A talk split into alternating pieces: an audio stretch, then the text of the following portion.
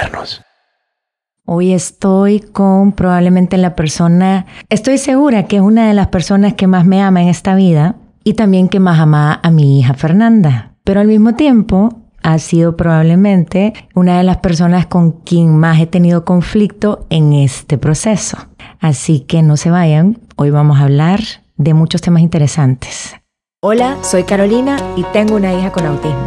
A través de este podcast quiero contarte mi experiencia. Estoy consciente que son personas diferentes. Aprendamos a apoyarlos. Solamente nosotros podemos cambiar sus vidas. Vamos a crear conciencia, un podcast a la vez.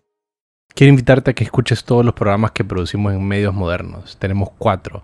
Fundamentos, Ley Abierta, Status Quo y Conciencia. Todos estos los puedes encontrar en Spotify, Google Podcast, Stitcher, etc. En nuestra red ya sumamos más de 100 episodios en los que tocamos todo tipo de temas y con invitados de primer nivel. Nuestra red de podcast es la primera red de podcast de Honduras. Para contactarnos nos puedes escribir a info.mediosmodernos.io. Hola, estamos aquí, como les había mencionado antes, con la persona que probablemente me ama más en este mundo. Ojalá mi, mi padre no se vaya a poner celoso. es mi madre. Aquí tengo a mi mamá conmigo, a doña Teresa de Jesús. Eh, ya hemos hablado en episodios anteriores de muchos temas eh, sensibles y en esta ocasión pues les traje a mi mamá porque he visto mucho en el centro que tenemos un problema, es como un denominador común que nos sucede a todas las familias que tenemos a una personita con autismo eh, en nuestra familia. Entonces decidí traerla a ella para poder hablar del tema de la dieta y al mismo tiempo sé, porque yo sé que lo más fácil es decirles, bueno, esta es la dieta, este es el desayuno, este es el almuerzo, esta es la cena y, y decirles qué pueden comer y qué no pueden comer.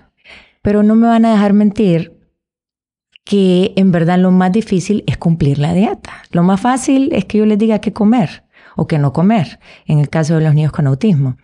Pero lo difícil es hacerlo. Yo sé que hay muchos factores involucrados, muchos, pero sé también por el Centro Creer, donde atendemos muchos niños con autismo, que muchos en esos factores que les acabo de mencionar, eh, muchas veces la abuela está, es uno de esos factores que es difícil de modificar para poder cumplir esa dieta.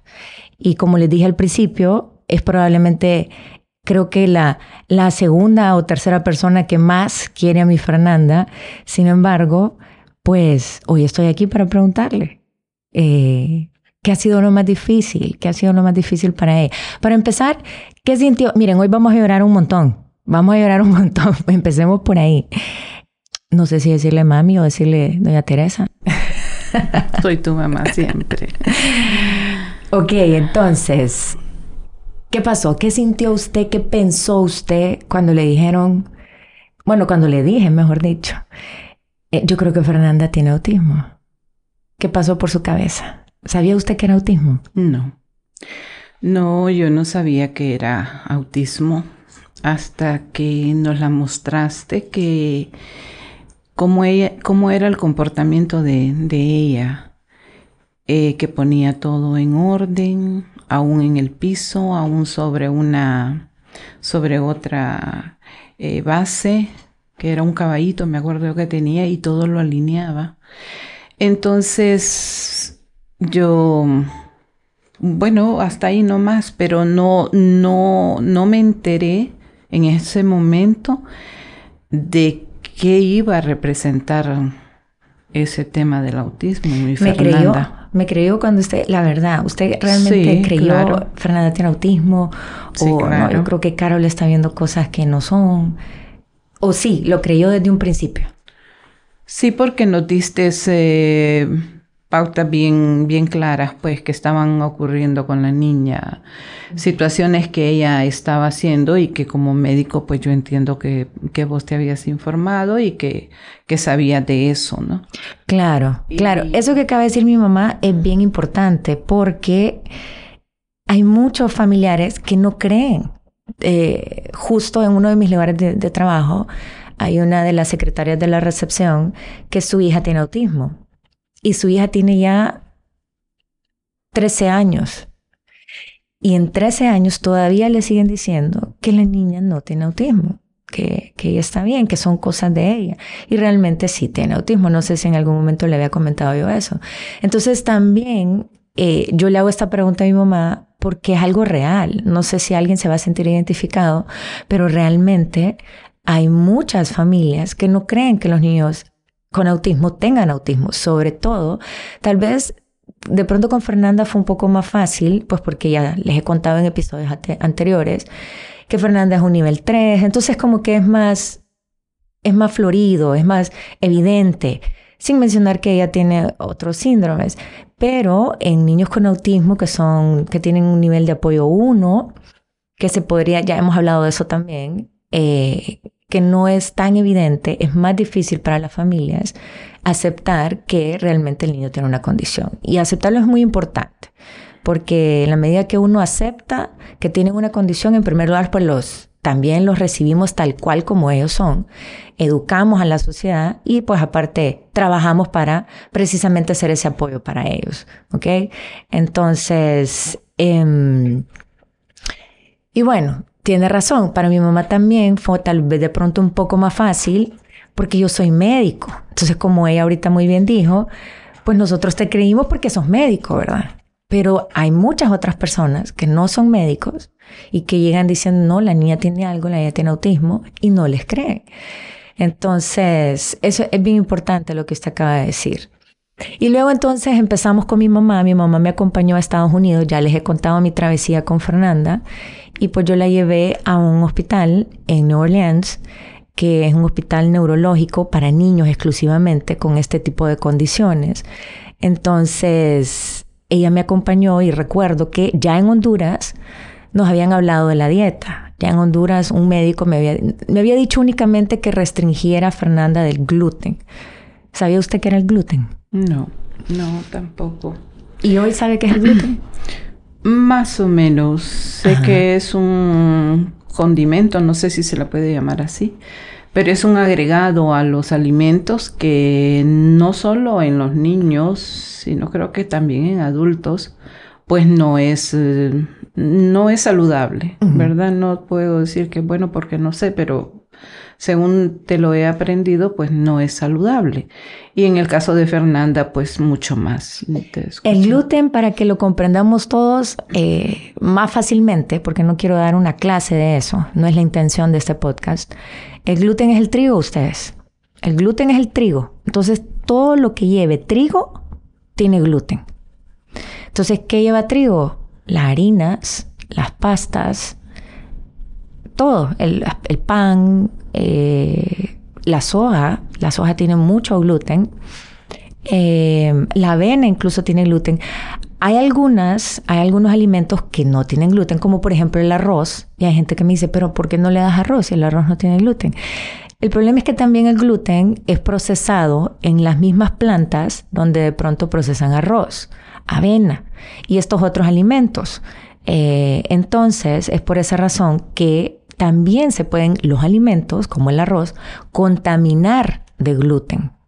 Entonces por eso también venden arroz sin gluten, a pesar de que el arroz por sí solo no tiene gluten.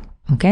Entonces, para que eh, entendamos eso, es por eso que Fernanda no come pan, o sí come pan, pero come un pan hecho a base de harina de almendra, que la almendra pues no tiene gluten. Pero bueno, vamos a seguir hablando de eso más adelante.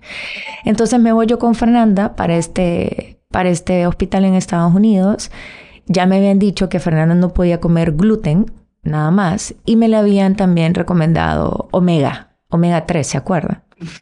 Nos fuimos para Estados Unidos y en Estados Unidos entonces la doctora me dice no puede comer eh, lácteos, no puede comer gluten, no puede comer azúcares y creo que ya, creo que eso fue todo, nada más, creo que eso fue lo que me dijeron que ella no podía comer.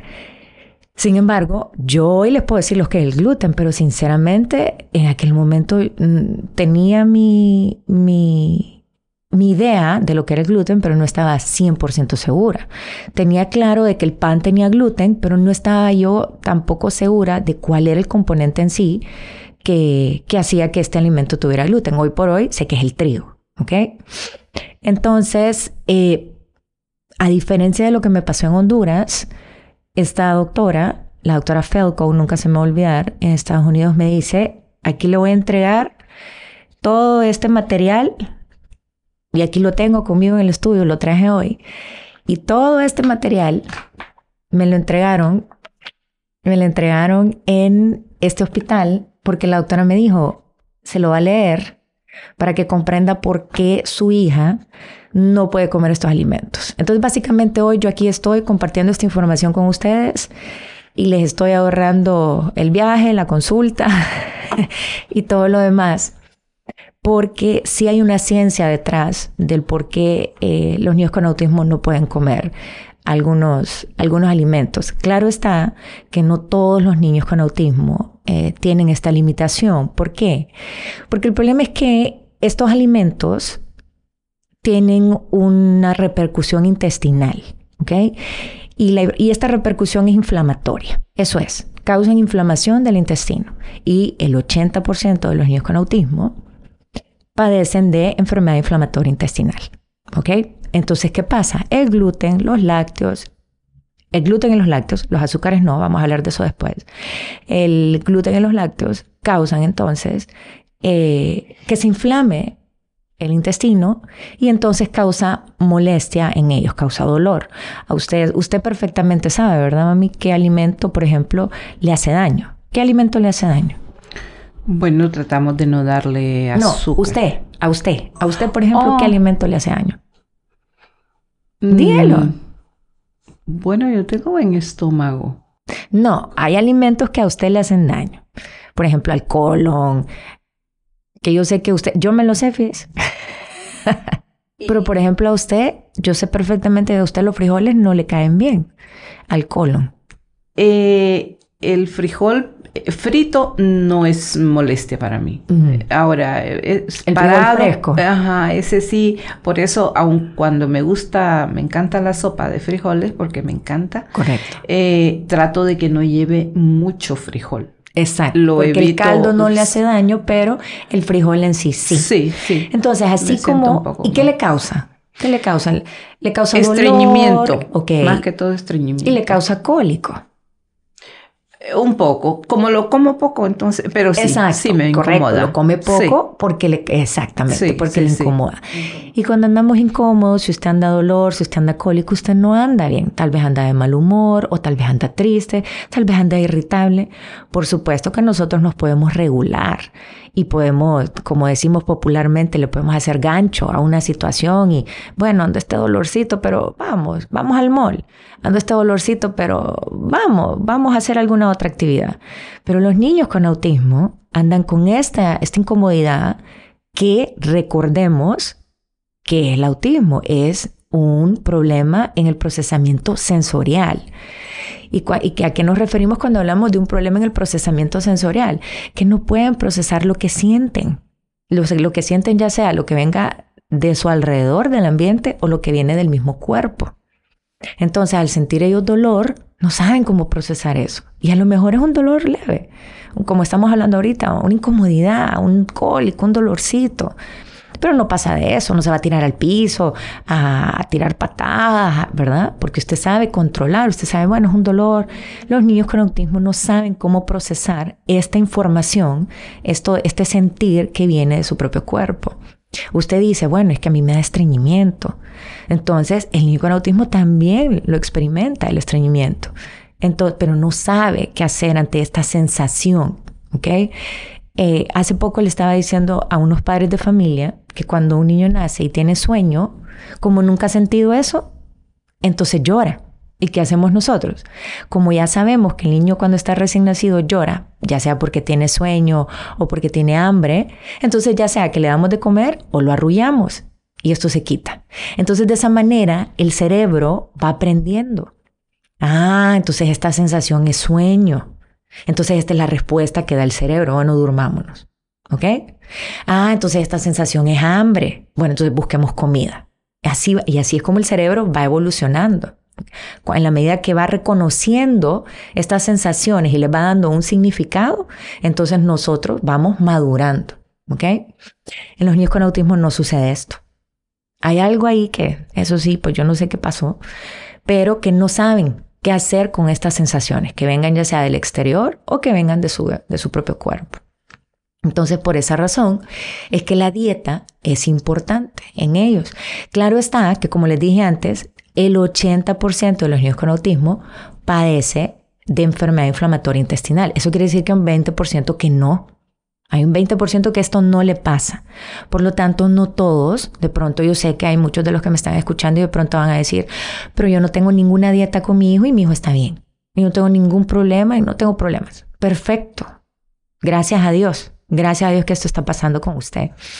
Pero hay otros niños, en el 80%, que sí les pasa, ¿ok?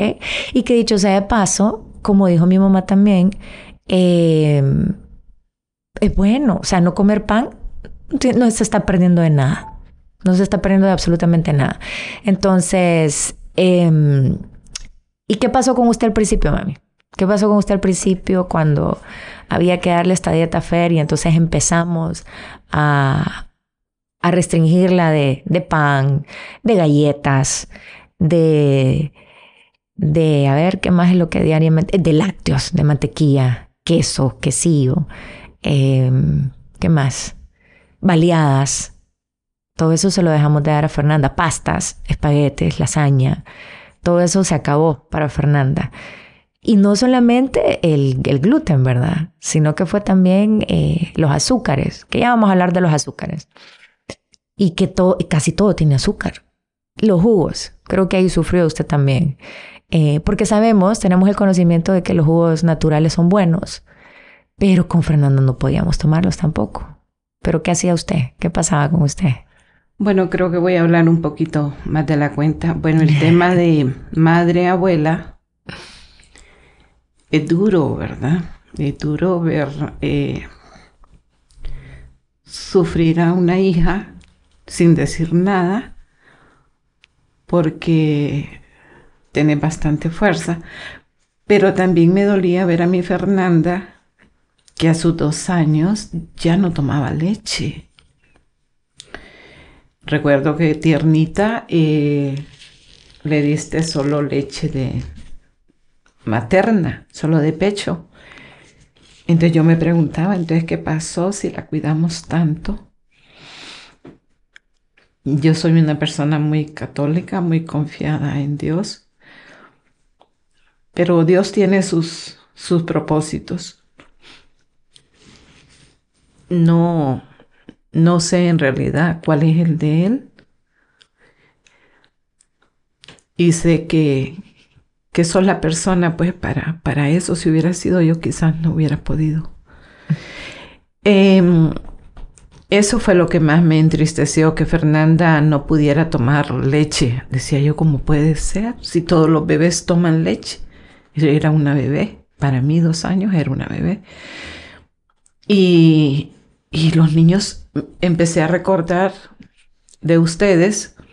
Ustedes tomaron leche hasta los siete años llegaban a la casa y pues si ya no era biberón porque ya estaban en el kinder o en la escuela, pero tomaban su vasito de leche, pues.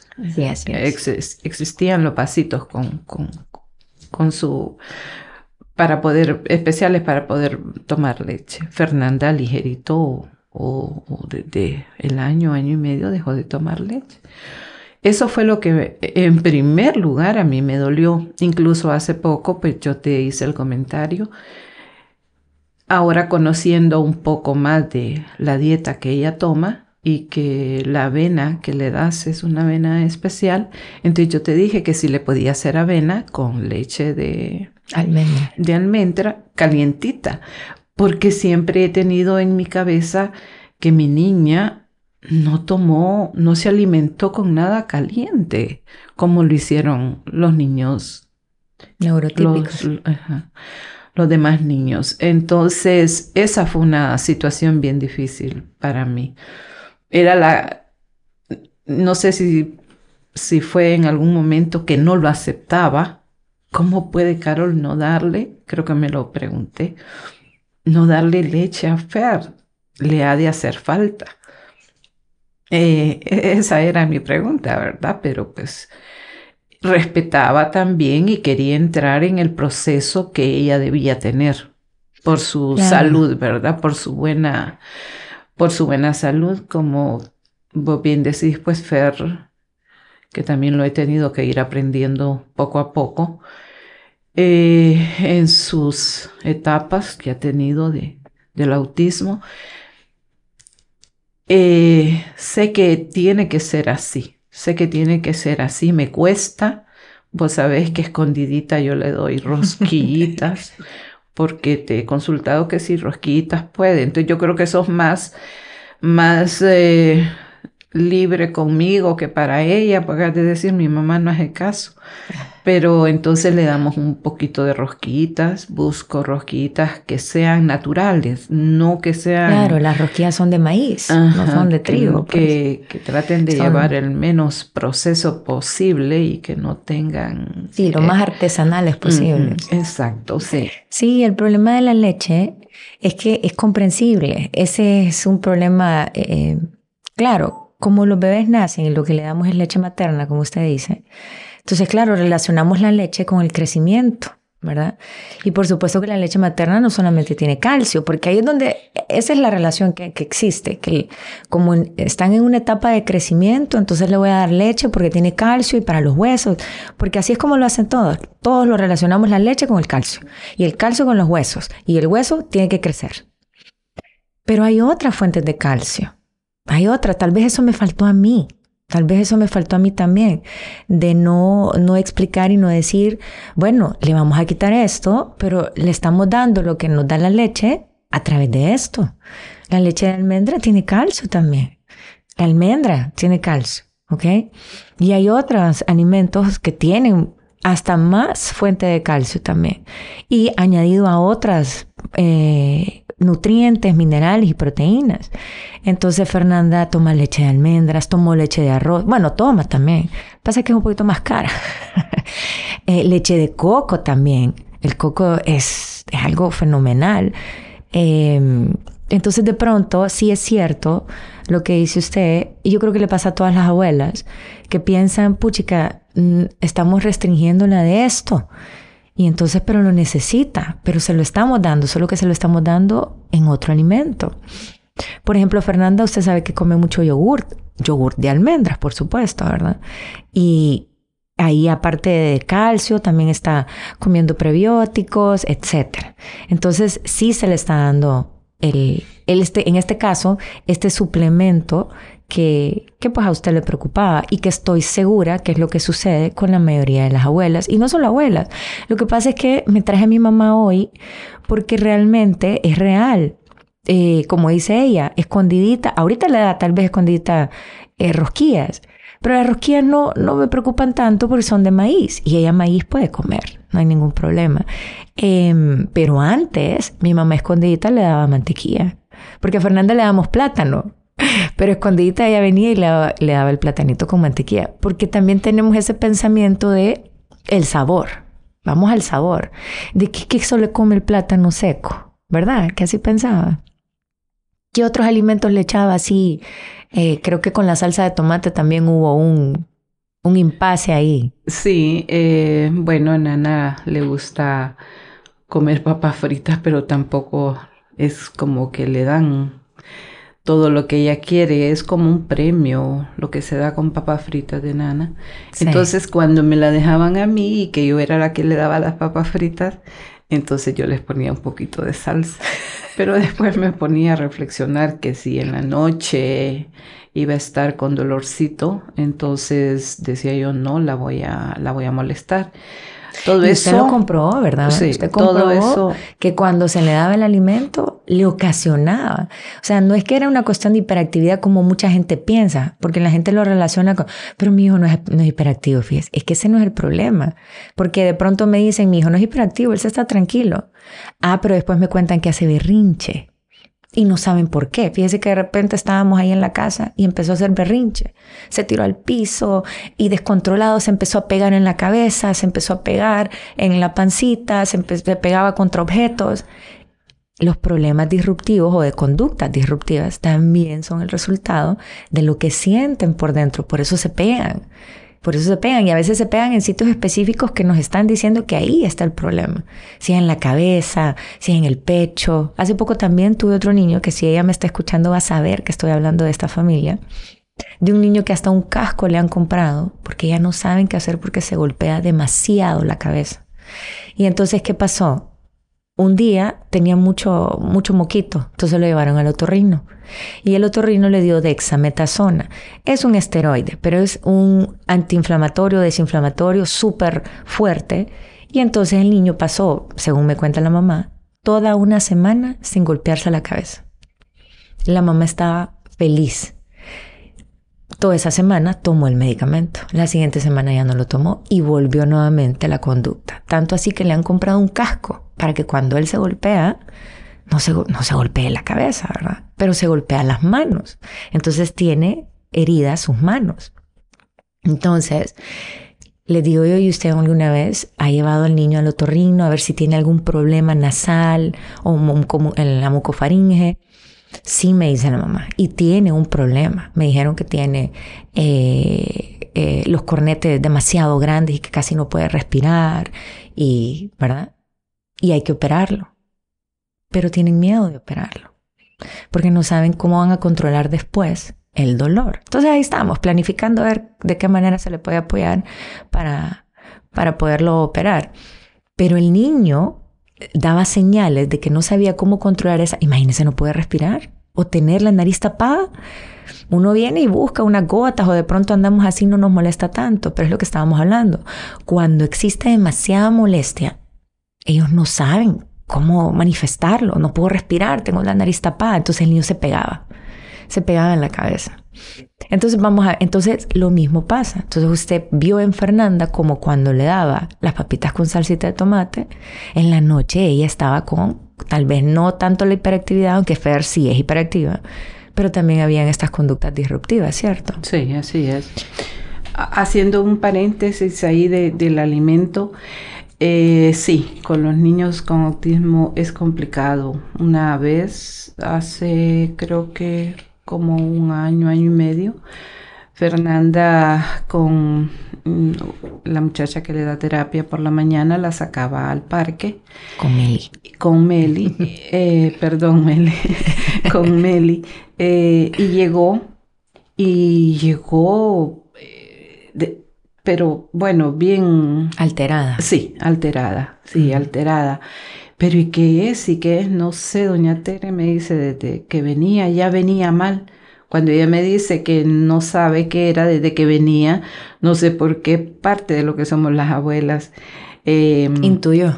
Sí, de que podía ser algo que la había picado. Entonces me puse a revisarla y sí, traía una picadita. O sea, como esto es como una información para las abuelas de cómo es el grado de ellos que no pueden, no pueden decirlo, que no pueden comunicarnos lo que están sintiendo. Así es. Cuando yo miré en Fernanda, eh, la, la, era una úlcera pequeña, era una picada de zancudo, el parque es grande y fue en época como de invierno, de lluvia, entonces el, zancudito anda por ahí. Y, y, ya le encontré yo la picadita, Meli le digo yo, pueda que sea esto, quizás Meli se acuerda, y empezamos a rascarla, entonces cuando empezamos a, a rascarla, la niña también se rascó. Y entonces ya bajó ella lo, alteradita que estaba. O sea, es difícil, ellos no pueden comunicarse hablando bien o mal de las abuelas. Hay veces que cuando la llevamos al baño y que no quiere ella tal vez eh, estar en sentadita tanto tiempo, eso es otro conflicto para mí, pero es parte de la enseñanza que, que ha tenido que hacerse con ella. Entonces yo tiendo a apretarle el estomaguito, digo yo le voy a ayudar, pero no sigan eso porque no sé, ¿verdad? Esto lo hacía mi abuela que era partera, entonces lo hacía con nosotros también, nos sobaba, decían en aquellos tiempos.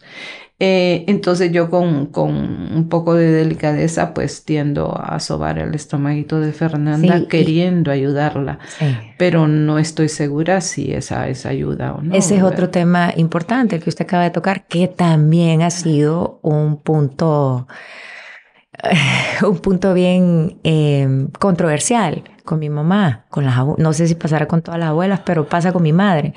Eh, llevar a Fernanda al baño o hacer que ella actualmente pueda hacer sus necesidades en el inodoro, ha sido un proceso que tenemos, creo ya, sin mentirles. Fernanda va a cumplir ocho años en febrero. Creo que tenemos cuatro años, la mitad de la vida de Fernanda, si no es que más, porque desde los tres años empezamos. Eh, cinco años, creo. Cinco años tenemos de estar en este proceso. Sí, porque empezamos desde los tres años.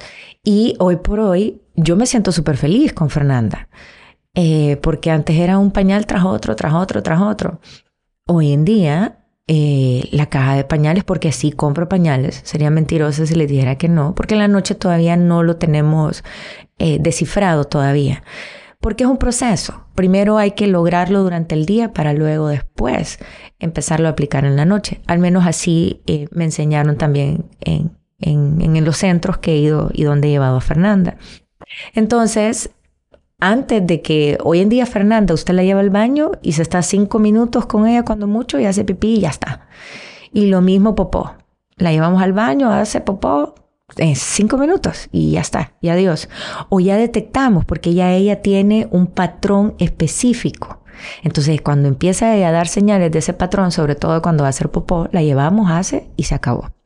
Pero todo eso fue un proceso, un proceso que mi mamá eh, creo que fue la que más sufrió porque pasábamos horas en el baño con Fernanda.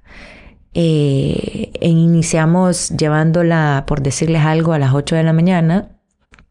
Y si ella se tardaba dos horas en orinar, dos horas nos estábamos en el inodoro. Y esto no es broma. Para los que me escuchan y a los que eh, pues yo les he de alguna manera tratado de asesorar en esta parte, que ojo, no funciona igual en todos los niños también, eh, es, real. Es real. Hemos estado dos horas con Fernanda en el inodoro y ahora estamos cinco minutos. Antes, eh, les estoy hablando de antes, hace como un mes, ¿verdad? No, hace como unos tres meses, se llevaba a Fernanda cada hora y cada hora puntualito ella orinaba. Si se nos pasaba un minuto, se hacía pipí. Entonces, eso hace tres meses. Hoy ya está haciendo cada dos horas, dos horas y media. Una vez en la mañana. Una vez en la mañana. Ya tenemos como dos semanas que hace una vez en la mañana nada más. Pero todo eso ha sido un proceso, como le digo, que iniciamos estando en el inodoro, en el baño, dos a tres horas esperando a que hiciera pipí, con ella haciendo berrinches, peleando también con la abuela, porque la abuela, como ella está llorando porque de tanto tiempo que la tienen ahí sentada. Bueno, diga usted qué era lo que sentía cuando veía que teníamos tanto tiempo Fernanda sentada ahí.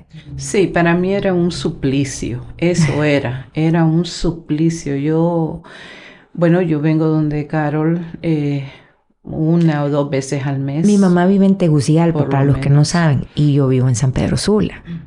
Continúe, Entonces yo me venía una o dos veces al mes. La idea mía era, yo decía ayudarle a la muchacha. No, yo no le venía a ayudar a la muchacha. Yo venía a salvar a mi Fernanda. Eh, porque sí, para mí era un suplicio que ella estaba dos, dos horas en el baño y decía, yo le duelen las piernas a la niña. Le van a doler. Yo, yo lo, lo comparaba con lo que uno va pues al baño y, uno es rápido relativamente, ¿verdad? Para hacer eso. Entonces decía yo, me le cansan las piernas, la confunden. Bueno, ¿qué era el argumento que yo no ponía para que la dejaran de molestar según mis eh, mi idea, ¿verdad? Sí, según mi idea era molestándola, pero... ¿Y hoy por hoy? Entiendo que es educación, es educación. Y hay muchas cosas, eh, pues en el caso de Fernanda, que, que, para mí es difícil, muy, muy difícil eh, aceptar.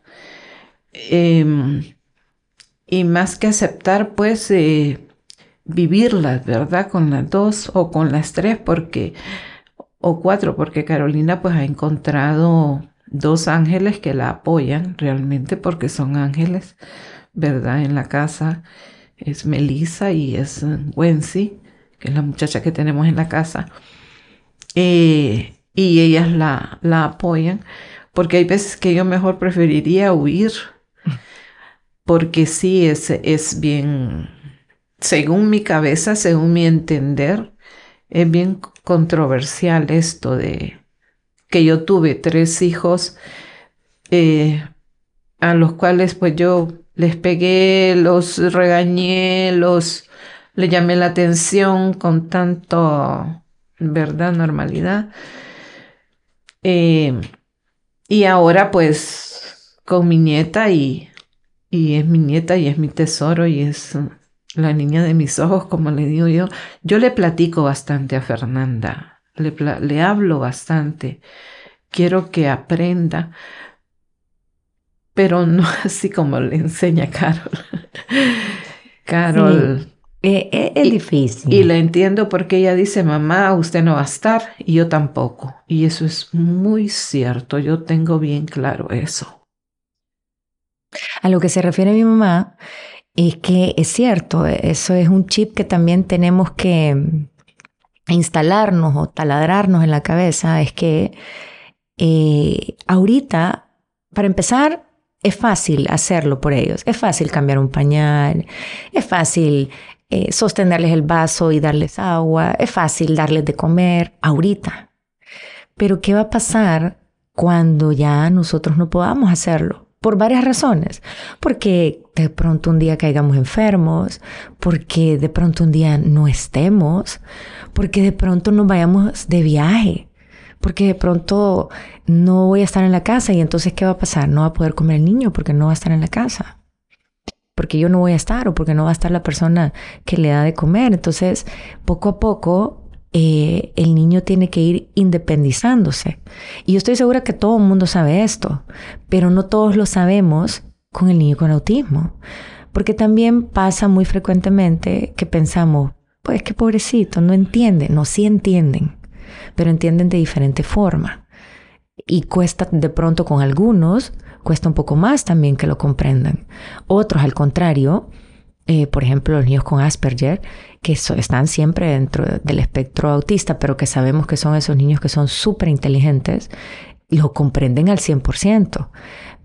Qué bueno, que me alegra incluso por, por este tipo de, de, de niños con autismo, pero está la otra, la, otra cara de la moneda, quienes no lo pueden hacer como Fernanda, pues, que ella tiene problemas en sus manos y creemos que tiene síndrome de red, no estamos 100% seguros, pero porque no vamos a gastar en hacerle la prueba, eh, mejor gastamos en hacerle terapias y entonces ella está perdiendo su movilidad, el control sobre sus manos. Pero eso no quiere decir que ella no pueda tener control sobre su manos. Por supuesto que lo puede tener. Pero en la medida que nosotros le demos a ella eh, la oportunidad de hacer las cosas por sí sola, en esa misma medida sus manos y su cerebro va a ir entonces respondiendo, ¿verdad? Entonces, eh, eh, es, es complicado es controversial, como dice mi mamá. ¿Por qué? Porque está el cariño, está el amor detrás de una persona que también tiene que ser eh, fuerte, que tiene que ser disciplinada. Creo que esa es la palabra más, más clave en esto, que hay que ser disciplinado. No crean que yo soy al 100%, por no. Ayer, por ejemplo, tuve un accidente, nada grave, por cierto, pero si tuve un accidente y no había, no tenía refrigerador, no habían alimentos en mi casa y fui a comprar comida. Y pues no sabía qué comprarle a Fernanda. Eh, y le compré una hamburguesa. Rarísimo que se le dé hamburguesa, pero se los digo porque, porque no creen que es que somos perfectos, porque no lo somos. Claro que Fernanda también, hoy por hoy, su, su, esta cuestión de la dieta tampoco es eterna, ¿ok? Hoy por hoy me he fijado que no tiene tanta respuesta o tanta... Eh, repercusiones cuando come estos alimentos que antes le hacían muchísimo daño. Ayer, por ejemplo, si bien es cierto, le compré una hamburguesa, solo se comió, solo le damos una parte de, del pan, no se la damos toda. De hecho, le quitamos la tapadera, la parte de arriba de, la hamburguesa, y le quitamos la mitad de abajo, solo le damos una parte. De ahí solo le damos la carne con todos los toppings. Y se le dio una parte del pan. Pero ella ya no tiene conductas disruptivas por haber comido gluten como lo tenía antes. Pero recuerden que la conducta viene por algo que ella está sintiendo. Entonces, esto quiere decir que el pan ya no le hace tanto daño a su intestino. Entonces, por ende, ella ya no responde tanto. Esa es una teoría, porque recuerden que en esto son teorías. O de pronto ya no tiene tantas conductas disruptivas cuando come un poquito de pan, porque ya ella está familiarizada con esta sensación. Ya no es tan como le pasa, ya no es tanto como le pasaba antes, que no sabía qué pasaba con ella y entonces ella reaccionaba pegándose, pegándonos, llorando desquiciadamente.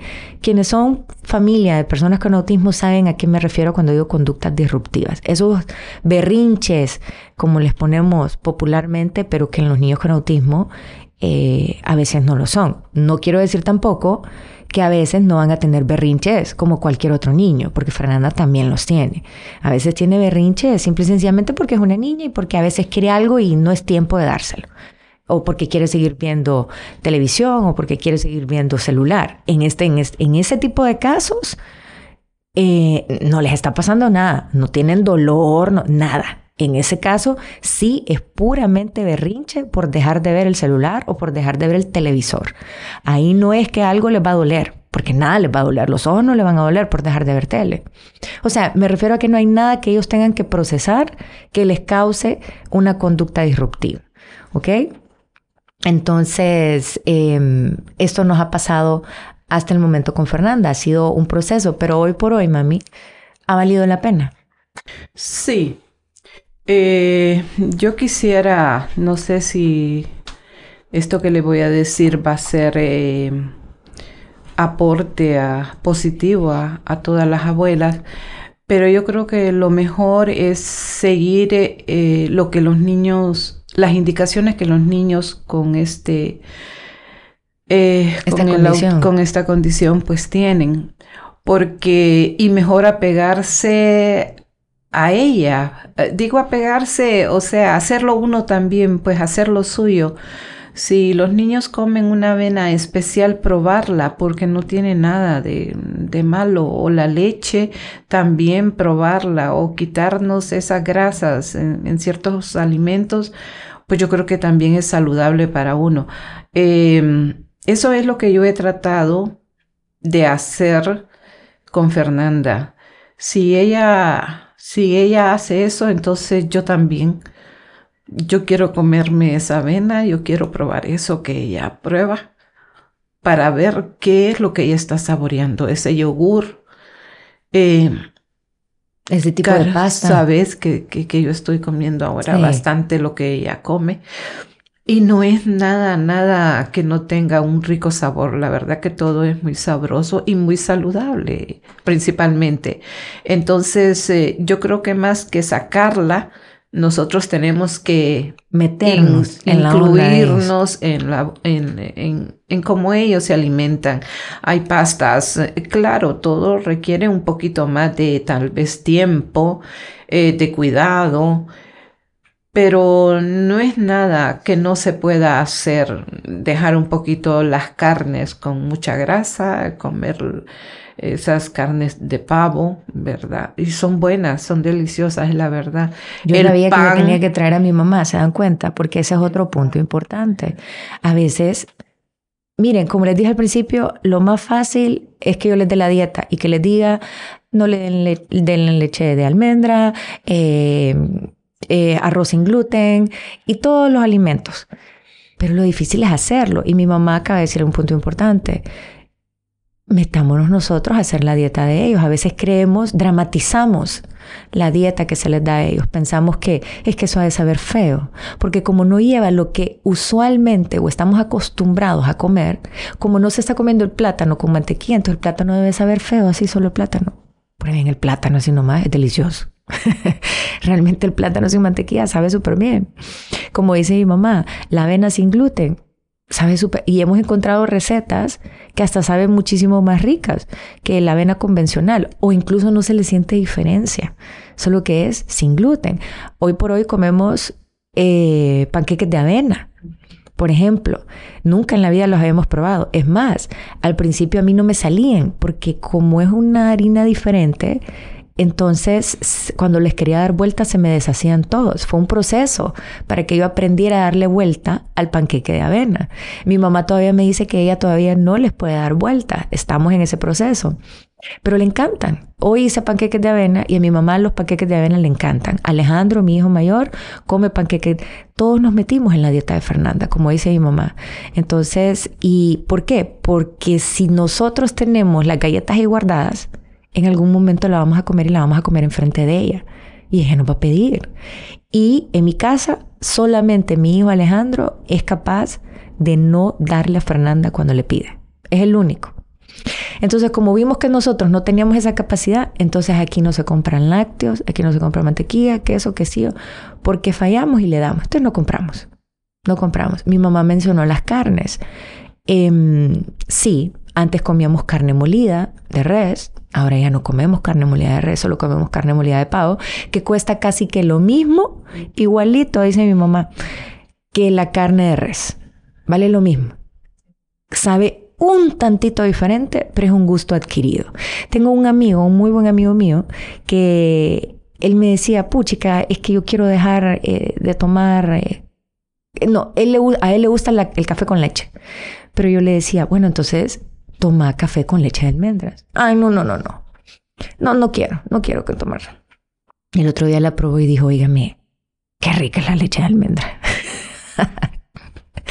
Entonces, ahora toma café con leche de almendra.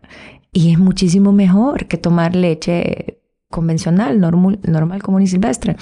Entonces, es un gusto adquirido, pero que, que se puede hacer. Totalmente, es, es, lograble. Y me gustó eso que dijo mi mamá, que en vez de tratar de eh, sacarlos a ellos de nuestra dieta, de lo que nosotros habitualmente comemos, mejor meternos nosotros en la dieta de ellos.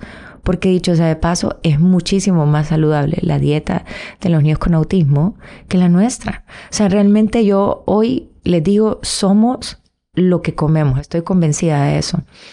Y, y lo he aprendido a través de Fernanda.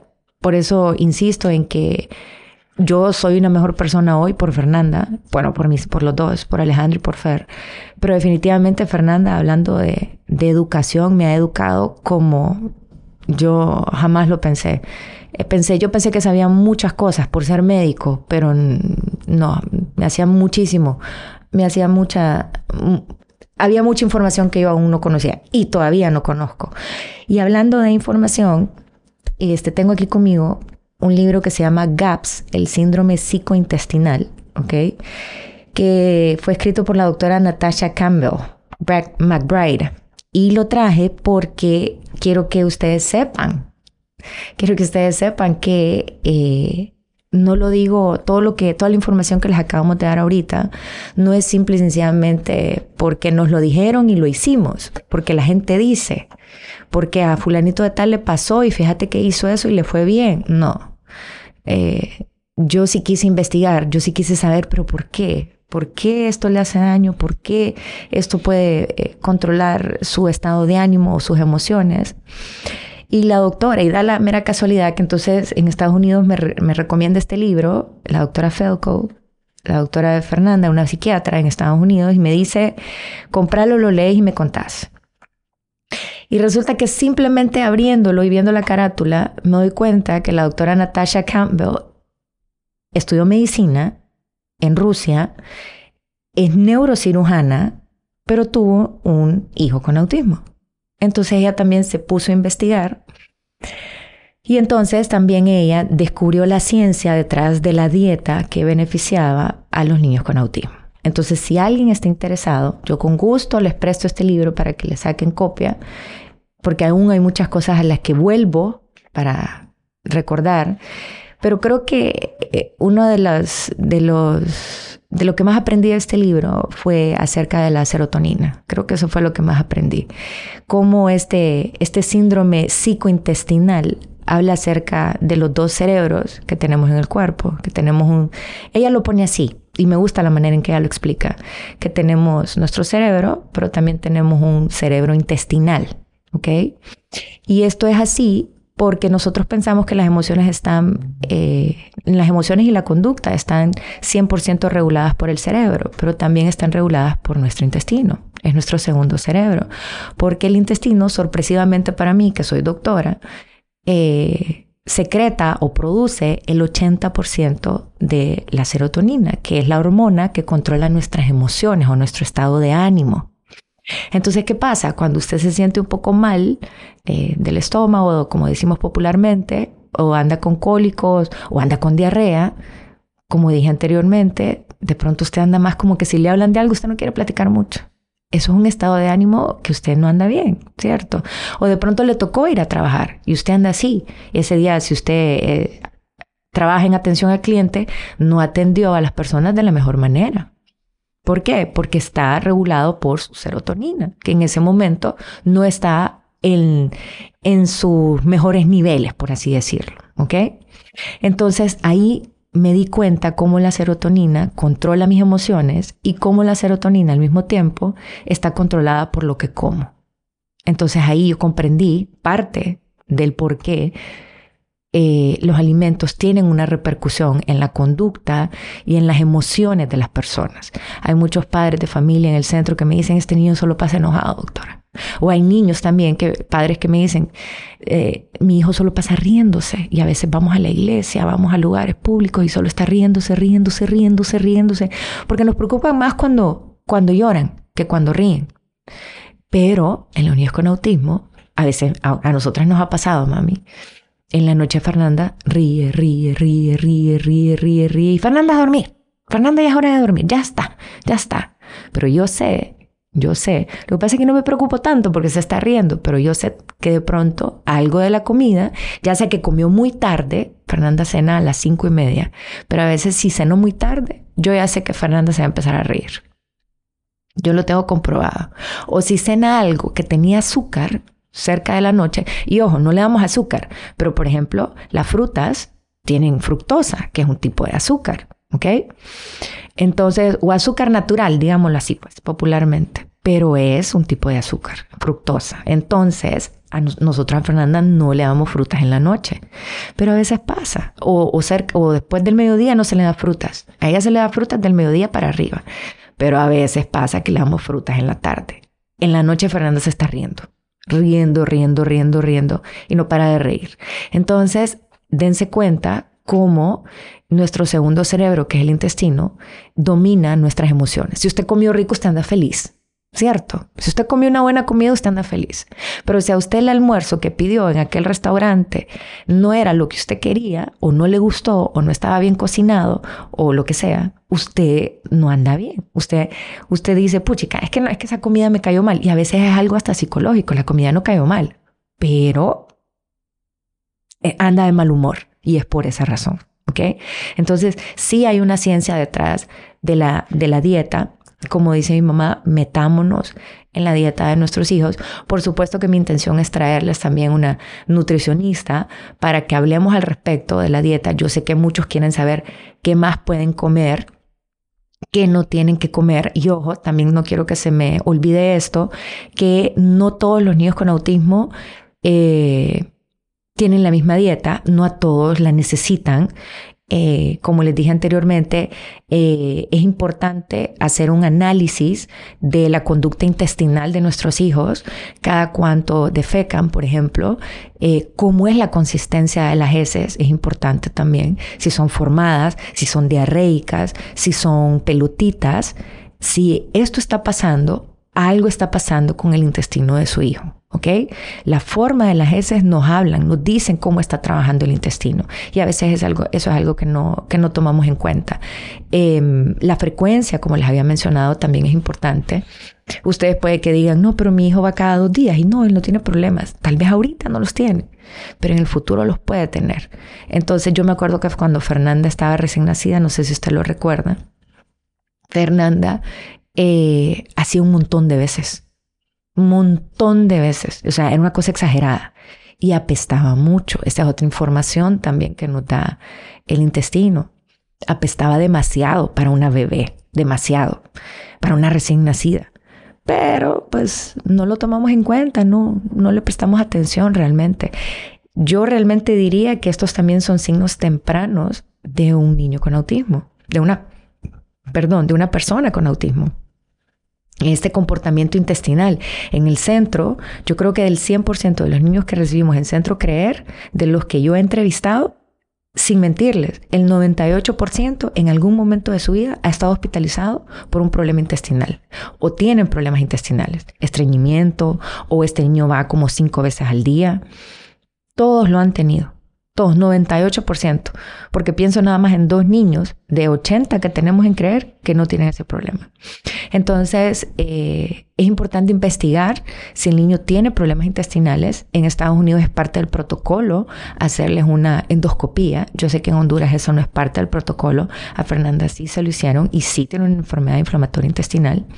Entonces, fuera bueno también, ¿verdad? Que de pronto se implementara aquí en el protocolo eh, en nuestro país en pediatría Em, ¿Qué más, mami?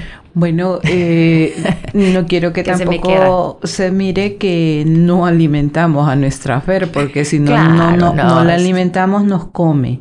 Fernanda tiene un muy buen apetito y come de todo. O sea, eh, vamos a ver, la dieta como la conozco yo. Cierto, eh, Fernanda come sopa de res, la normal que comemos todos eh, en cualquier parte del mundo, pero Carolina no utiliza los condimentos. Estoy hablando de las especies, ¿verdad? Se utiliza mucho la cebolla de cualquiera, blanca, roja, amarilla, la que ustedes gusten. El tomate se utiliza bastante en todas las comidas. Las hierbas. Eh, lo que es el culantro, lo que es el apio, lo que es el perejil y, queda una sopa muy sabrosa. No hay necesidad de echarle que el cubito, que el cubito, que las especies. Yo ya no uso cubitos en mi comida tampoco. Yo ya ni me acordaba de los cubitos. ¿Cómo que se llama el otro? Consomés. Los consomés. No utilizamos consomés, solo con el caldo del res que se coció. Eh, en, la ropa, en la sopa de res eh, no se usa. Si a un caso en algún momento yo entré a la cocina de mi hija y hice una sopa de, de pescado, de marinera, de, de, caracol, pues ahí a veces nos damos esas libertades, pero no hacemos esa sopa todas las semanas. Podríamos decir que tal vez una vez al mes, ¿verdad? Sin embargo, María Fer y la toma Fernanda, no hacemos arroz, no le ponemos papa, Solo usamos, coliflor. Solo le ponemos, usa un, coliflor y eso es lo que hace ella, un arroz de coliflor. Y es muy sabroso, muy rico. Em, usamos también el pollo de diferentes maneras, ensalada de pollo, pollo en taquitos con, con, el aceite muy medido, ¿verdad? Y muy sabroso. ¿Y aceite de oliva em, o de aguacate? Eh, hacemos em, pescado, pescado frito. Eh, creo que es la única vez que le permiten a Fernanda comer algo bien frito. de aire, mami.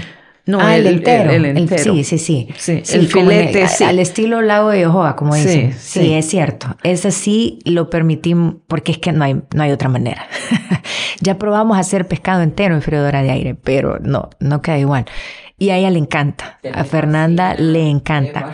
Pero el empanizado, porque lleva como un empanizadito ese pescado, el pescado entero, lo hacemos con el mismo pan de Fernanda. Lo ponemos a tostar y lo deshacemos, lo licuamos. Entonces con eso empanizamos, no empanizamos con harina. Toma sopita de pollo, toma eh, sopa de frijoles, eh, come plátano frito come tortilla, eh, la tortilla preferiblemente que sea de maíz, ¿verdad? Eh, buscamos los lugares donde, y si no, pues eh, Carol cocina el maíz y lo va, hay un molino por acá en San Pedro. Compro el maíz en el mercado, lo cocemos en la casa y después lo llevo a moler Sí, a veces hacemos eso, pero también, como dice mi mamá, a veces compramos las tortillas en lugares donde sabemos que ellos también usan este proceso y no con maseca. A eso es a lo que ella se refiere. Porque aunque la maseca recientemente dice que es sin gluten, tengo mis dudas, tengo mis dudas porque, como les dije, se procesa en las mismas plantas donde procesan gluten. Y realmente, la, y la verdad es que ya se me hace hasta fácil, pues. Solo hay que cocer el maíz y llevarlo a moler. Yo no lo muelo, sino que lo muele ahí. En el molino. Sí, en el molino y eso es rapidísimo. Y, y ¿saben qué? La verdad, sabe muchísimo más rico la tortilla de esa manera. Es deliciosa. Entonces yo creo que también ya lo hago porque es algo que me gusta más que la tortilla de maseca. Uf, millón de veces más. En el Guamilito hay un, hay un molino, ahí hemos ido a... Bueno, cuando ella tal vez anda de viaje, pues yo ahí llevo el maíz a moler y, cero problema, rapidito. Eh, o sea, Fernanda come de todo, pescado, eh, carne molida, eh, pollo, sopas, come de todo, no toma refrescos y eso en eso sí yo no he pecado nunca. Bueno, la verdad es que hasta la mamá desde muy pequeña ella nunca le gustaron las gaseosas, así que y nosotros nunca la obligamos tampoco, sabíamos que era algo saludable. Entonces, eh, Fernanda nunca ha probado las gaseosas. Ni se compran refrescos en mi casa. Y, y aún los refrescos naturales pues es poco. A mí por ejemplo me gusta mucho el jugo de naranja agria, me fascina. Pero obvio pues lleva bastante azúcar, entonces no, trato de no, darla, no darle ni a ella ni, ni a mi ni a mi nieto, ¿verdad? Que también lo cuidamos, ¿verdad? Eh, eh, con su alimentación. Fernanda come de todo, come de todo, come tortitas con quesillo, come cenitas, o sea, estamos hablando de frijolito frito, estamos hablando del platanito, del huevo, em, come de todo, lo único que no, come atún, eh, lo único es que tratamos de no, de no ponerle lácteos, come queso pero mozzarella en la tortita con queso, pues le hacemos queso mozzarella, en la lasaña pues también creo que es... Y, es, una, y es una pasta sin gluten, está hecha a base de quinoa y de arroz. Y es accesible.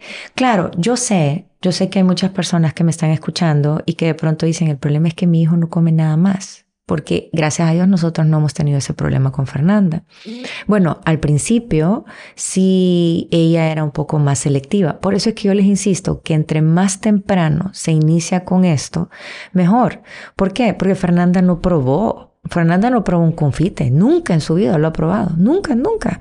Porque como empezamos desde tan pequeña, año y medio, dos años, este, este proceso, entonces lo que ella no ha probado no le hace falta, no sabe que existe. Entonces Fernanda nunca ha probado, por ejemplo, la mermelada, nunca ha probado ningún dulce, ningún tipo de dulce. Fernanda nunca hasta ese momento, gracias a Dios, había probado un churro, nunca. Entonces ella come qué?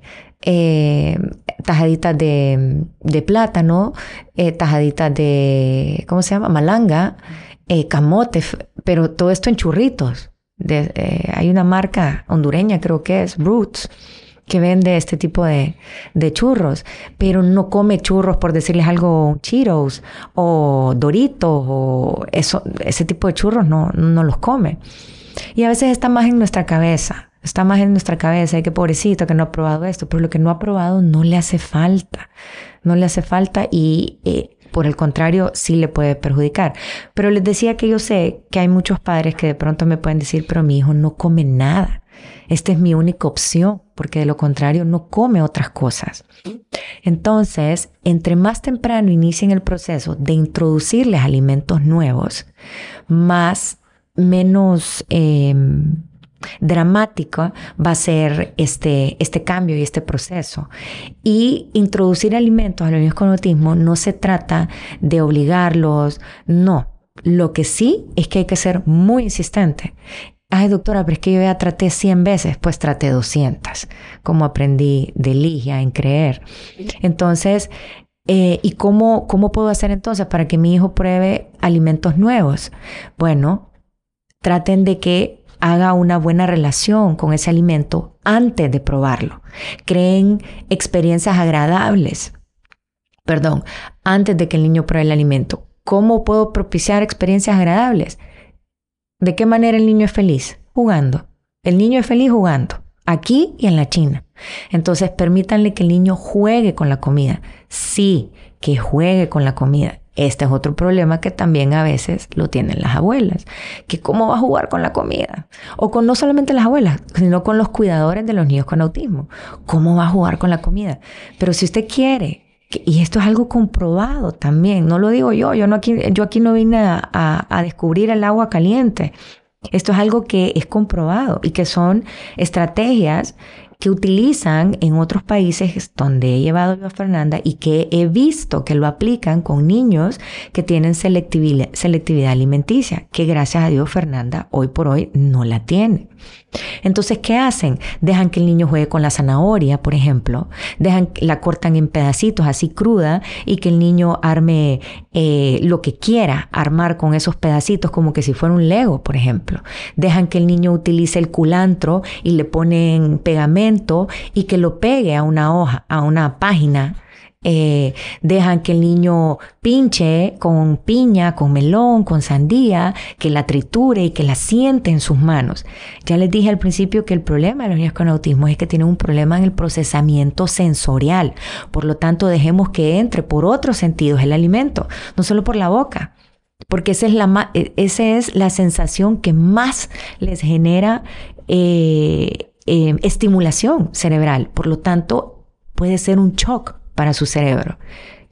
El gusto. Sin embargo, que el niño venga y, por ejemplo, apriete un pedazo de sandía y lo deshaga. Déjenlo que lo deshaga, que sienta cómo se siente. Ya, de esa manera, ya él ya está viendo que no pasa nada. Y de paso puede que le agrade. Y si le agradó esa experiencia de deshacer la sandía en sus manos, si esa experiencia le agradó, probablemente él, el niño de manera espontánea vaya a decir, voy a llevar la sandía a la boca a ver qué pasa. Si me gustó en las manos, tal vez me gusta en la boca, ¿verdad? Así es como los niños conocen el mundo a través de las manos. Entonces déjenlos que jueguen con el alimento. También he visto que, eh, o aprendido, que los alimentos que se utilizan, claro que no se puede con todos, pero algunos de esos alimentos como la zanahoria, como el zucchini, como la misma cebolla, se puede guardar en bolsitas de Ziploc, la guardan en el refri y la reutilizan para que el día siguiente vuelva a jugar. Tampoco piensen que con que juegue una vez, ya, al día siguiente ya va a comer la zanahoria o la sandía, no. Esto es algo que hay que hacerlo periódicamente, como les dije, para crear una sensación agradable. El sushi, hablemos del sushi, que no es un alimento que le gusta a todo el mundo. Y usted estaba escéptico, yo me acuerdo que mi papá era de esas personas. No, es que el sushi, eso crudo. Pregúntenle ahora a mi papá. O sea, papi, vamos a comer afuera, lo voy a invitar para su cumpleaños. Bueno, invítame a comer sushi. Ahora solo es sushi. Y así conozco otras personas también que les encanta comer sushi. Y es es un gusto adquirido realmente. Entonces, lo mismo pasa con los niños, solo que como ellos aprenden de manera diferente, entonces hay que presentarles el alimento de manera diferente. Porque también ese es otro chip que tienen que meterse en la cabeza. Pero yo he visto que otros niños con que hagan es otros niños neurotípicos. Acuérdese que usted tiene un niño con una condición diferente, un niño diferente, entonces va a aprender de diferente forma también, ¿ok? Entonces, claro que el tema es bien amplio, sé que hace falta más información, sé que hace falta, sé que tienen muchas preguntas, también podemos hablar de suplementos, ¿ok? Eh, también eh, es algo demostrado, de hecho, de los primeros estudios que se han realizado en los niños con autismo, eh, fue el beneficio de lo que es la vitamina D en ellos y cómo, cómo ayuda también en, problemas de atención y de conducta. Así que también hace falta hablar de, de los suplementos y de cómo los beneficia. Pero ojo con los suplementos. No vamos a hablar de eso ahorita porque ya se me extendió el tiempo, pero sí se los debo. Eh, abuelas, yo sé que lo hacen todo con amor. Eso no está en tela de juicio acá en ningún momento, pero pensemos a futuro. ¿Ok? Pensé, hoy mi mamá le vino a dar su testimonio prácticamente de cómo ella, ella vio el cambio en Fernanda, ha visto el cambio en Fernanda y pues vale la pena, ha valido la pena, ¿verdad, mami? Sí, pasa que el amor de la abuela es, es enorme, ¿verdad? Envuelve el amor del, de la madre de esta nieta y pues obviamente la de la nieta. Hay un dicho por ahí que no es así. Pero dicen que los hijos de nuestras hijas, nuestros hijos serán. Lo otro, no, lo otro no lo, digo. Correcto. lo otro no, no, no cuenta. Entonces, em, en la condición de, pues que me ha tocado con Fernanda, sí, ha sido complicado, ha sido de, de aprender, de mucho, de mucho, mucho, mucho aprender.